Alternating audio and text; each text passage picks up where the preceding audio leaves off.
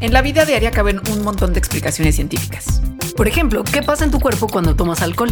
O si es posible vivir con medio cerebro. Mandarax es el podcast que te cuenta sobre estas y muchas otras importantísimas cuestiones.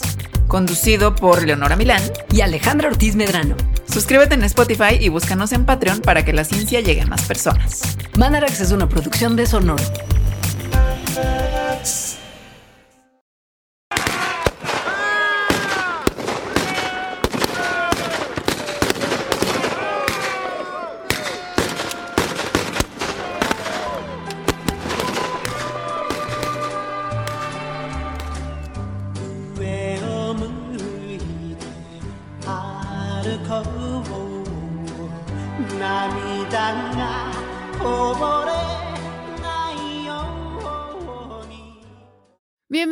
Historia Chiquita.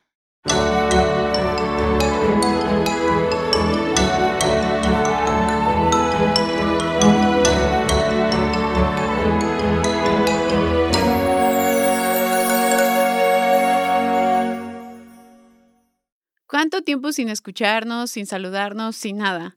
Los extrañé muchísimo. El descanso entre agosto a noviembre del 2021 y todos estos meses fue largo. Pero estamos de vuelta y soy tan contenta de poder recomenzar por acá. Algunos avisos parroquiales antes de platicarles de qué hablaremos el día de hoy. Primero, nos quedamos a la mitad de la tercera temporada de Historia Chiquita. Eso quiere decir que los próximos meses tendrán entrega mensual en su plataforma de streaming favorita de este, su podcast. Dos, acabamos de lanzar una temporada exclusiva para Podimo, la cual estaré encantada de que se animen a escuchar. Esta temporada es de seis episodios y cada episodio es de más de 10 minutos, por lo que tendrán muchas cosas que apreciar. Busquen nuestra landing page en la descripción de este show para que puedan tener algunos días gratuitos y poder escuchar todos los seis episodios de esta temporada exclusiva que hicimos con mucho cariño. 3. No olviden seguirnos en nuestras redes como Instagram, TikTok, Twitter y Facebook. En todas estamos como Historia Chiquita, a excepción de Twitter, que estamos como Historia Chiqui. Les recuerdo además que en nuestro sitio web tenemos una bitácora por cada episodio que hemos elaborado en Historia Chiquita. Ahora sí, hoy vamos a platicar sobre una querida canción japonesa que fue sumamente popular, llamada Ue Umuito Aruko, que en español significa Camino mirando hacia arriba.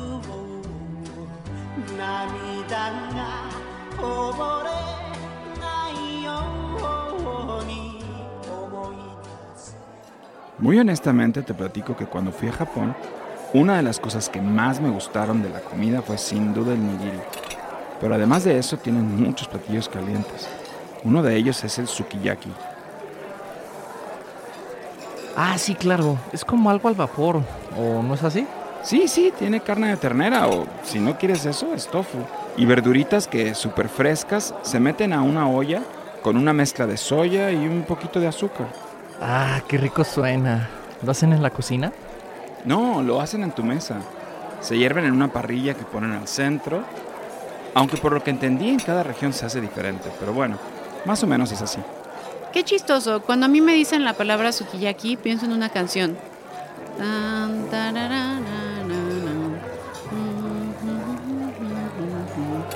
La pasan mucho en Universal Stereo. Recuerdo la primera vez que la escuché. ¿La conocen? Y sí, queridos podescuchas, muchos suelen pensar en tal canción y por su nombre lo relacionan a dos cosas. La primera tiene que ver con el platillo japonés y la segunda con la canción que se hizo famosa en Estados Unidos de América.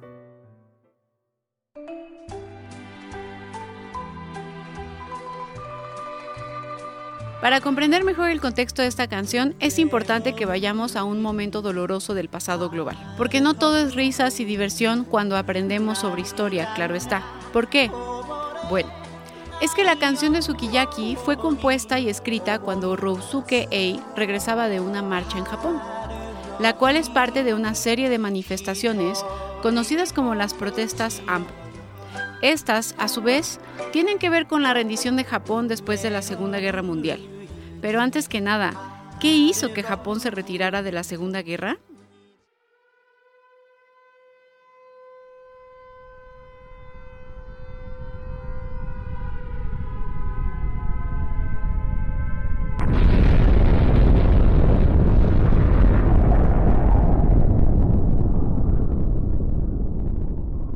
Señor, señor, me llegan reportes de un ataque en Hiroshima. ¿Cómo fue? ¿Qué dicen del ataque? Lo describen como un destello sumamente cegador y una explosión violenta. ¿Qué? Señor, creo que querrá saber esto. El mundo podrá notar que la primera bomba atómica ha sido soltada en Hiroshima, una base militar. Hemos ganado la carrera por descubrirla en contra de los alemanes. La hemos usado para poder acortar la agonía de la guerra salvar miles y miles de jóvenes norteamericanos. Continuaremos usándola hasta que destruyamos por completo el poder de Japón para hacer la guerra. No creo que los estadounidenses hayan logrado construir una. Es imposible. Y si lo lograron, no creo que tengan más.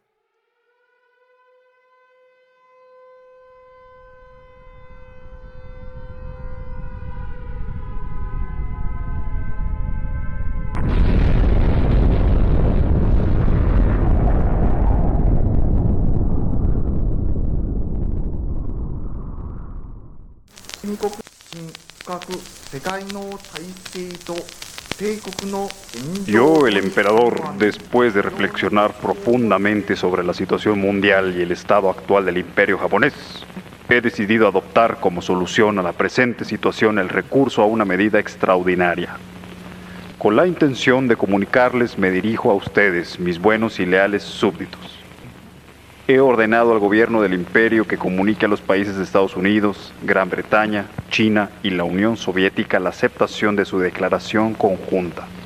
Ahora bien, conseguir la paz y el bienestar de los súbditos japoneses y disfrutar de la mutua prosperidad y felicidad con todas las naciones ha sido la solemne obligación que me legaron. Como modelo a seguir, los antepasados imperiales y de la cual no he pretendido apartarme, llevándola siempre presente en mi corazón. Sin embargo, la guerra tiene ya cuatro años de duración. La trayectoria de la guerra no ha evolucionado necesariamente en beneficio de Japón y la situación internacional no ha sido ventajosa. Además, el enemigo ha lanzado una nueva y cruel bomba que ha matado a muchos ciudadanos inocentes y cuya capacidad de perjuicio es realmente incalculable. Por eso, si continuamos esta situación, la guerra al final no solo supondrá la aniquilación de la nación japonesa, sino también la destrucción total de la propia civilización humana. Y si esto fuese así, ¿cómo podría proteger a mis súbditos, mis hijos? ¿Y cómo podría solicitar el perdón ante los sagrados espíritus de mis antepasados imperiales? Esta es la razón por la que he hecho al gobierno del imperio aceptar la declaración conjunta de las potencias.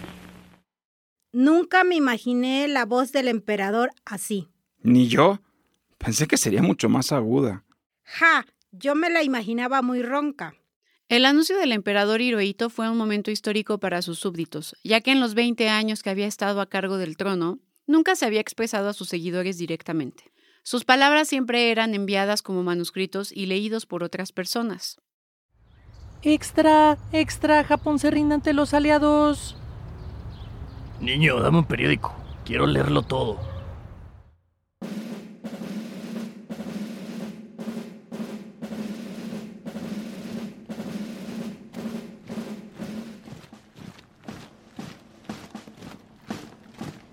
La rendición formal sería el 2 de septiembre de 1945, cuando representantes de Japón firmaron un acta a bordo del USS Missouri.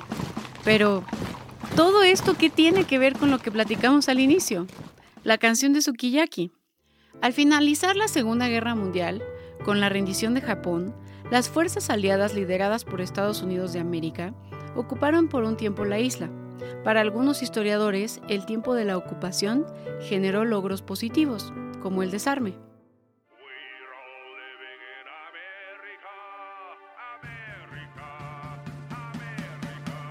Se prohíbe a Japón cualquier tipo de fuerza armada.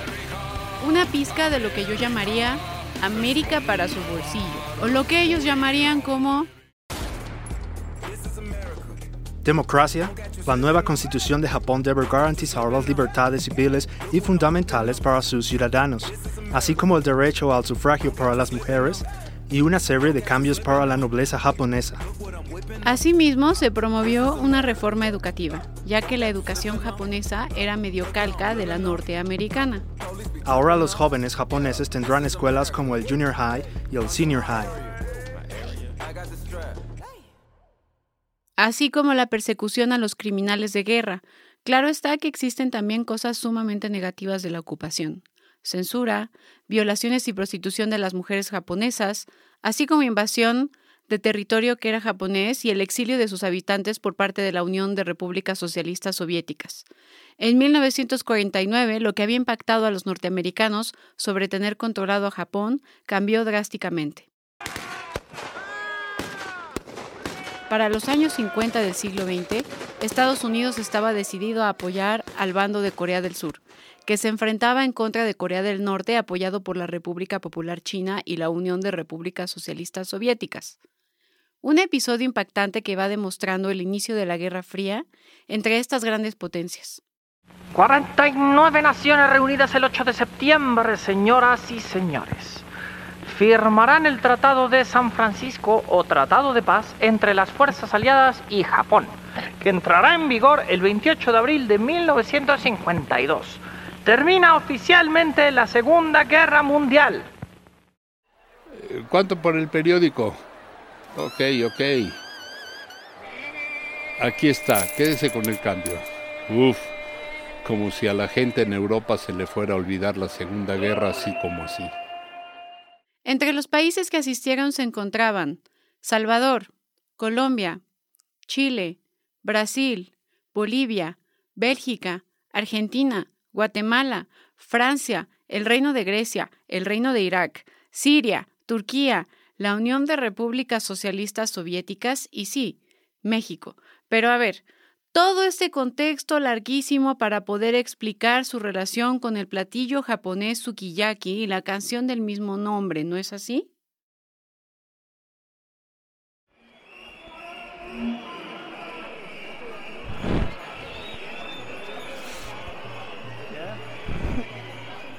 Después de la firma de aquellos tratados que para muchos historiadores definieron la relación histórica entre Estados Unidos de América y Japón, se hizo una revisión de los mismos algunos años después, en 1960, y eso dio pauta a un momento histórico de manifestaciones en este país, las protestas de AMPO. No queremos ser parte de un bando. Queremos un Japón neutral ante la Guerra Fría.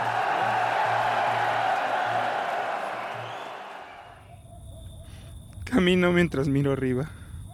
De esta manera mis lágrimas no caerán recordando los días de primavera en esta noche solitaria. Rokusuke Ei decidió contar en una canción compuesta por Hachidai Nakamura la historia de un individuo que después de las manifestaciones de 1960 regresa a su casa lleno de lágrimas. Lágrimas que sufren por detener el tratado. Aunque claro, la letra también está relacionada con cualquier pérdida amorosa. En japonés, la canción se llama Ue Omuite Aruko. La canción había sido grabada en 1961 y se dio a conocer el 15 de octubre de ese año. Eh, disculpe, disculpe, ¿cómo se llama la canción? Creo que tiene un buen futuro. Necesito hablar con el encargado. Más adelante, en 1962, Louis Benjamin, un británico y ejecutivo de la industria del entretenimiento, escuchará esta canción durante un viaje al país nipón. Más tarde hará que su compañía Peer Records realice una versión instrumental, por lo que estresados de que la canción no tuviera éxito y no fuera a pegar por el nombre, decidieron renombrarla a este delicioso platillo llamado sukiyaki. Sí, sí, tiene carne de ternera o si no quieres eso, es tofu. Y verduritas que súper frescas se meten a una olla con una mezcla de soya y un poquito de azúcar. Cinco meses después, en Capitol Records, en Estados Unidos, decidieron reeditar la canción original japonesa con el nombre del famoso platillo y su intérprete Kyu Sakamoto. La canción fue exitosa en su idioma original y más tarde existieron muchas versiones de esta misma canción. Una de las más gustadas es la de Selena, y al final de la escritura de este episodio fue incluida dentro de la película Tren Bala protagonizada por Brad Pitt y dirigida por David Leitch. No te vayas. Como te había platicado, hemos estrenado una nueva temporada exclusiva para Podimo, que trata sobre Trotsky. Y es por eso que antes de que termine este podcast, quiero que me acompañes a escuchar el tráiler. Historia Chiquita vuelve con una temporada exclusiva para Podimo. De la mente de la creadora de Historia Chiquita, Sara Benítez, y de la mano del productor Lalo Mariné, su servidor, viene una nueva temporada exclusiva. Acompáñenos a escuchar la historia de León Trotsky y sus amores. ¿Aceptas a Alexandra como tu esposa? Sí, acepto. Sus traiciones. ¡Maldito!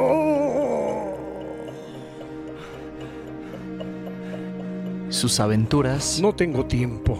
Dame las cosas. Tengo que irme, Alexandra. Rápido. Y mucho más. ¡Ríndase, hijo de la chingada! Bienvenidos sean todos a esta exclusiva temporada de Historia Chiquita. Esperamos les guste. ¿Qué piensas sobre este podcast y nuestro regreso? Lo hemos hecho con mucho cariño para todos ustedes. Cabe mencionar que no solo Selena hizo cover de la canción de Sukiyaki, también existe uno de Bob Dylan, Will Smith, Tokyo Ska Paradise Orchestra, Los Panchos, Snoop Dogg, entre otros. Muchos covers solo repiten el pequeño tema, otros sí se han echado la canción completa e incluso han modificado la letra. Me encantaría escuchar y saber más de ti y cuáles fueron tus favoritos. No te vayas a olvidar de seguirnos en nuestras redes sociales en Facebook como Historia Chiquita, Twitter como Historia Chiqui, Instagram como Historia Chiquita y TikTok como Historia Chiquita. Tampoco, no se te vaya a olvidar, buscar la liga del podcast exclusivo que hemos hecho para Podimo, en la descripción de este episodio. Mi nombre es Sara Mariana Benítez Sierra y soy la creadora de Historia Chiquita. ¡Hasta la próxima!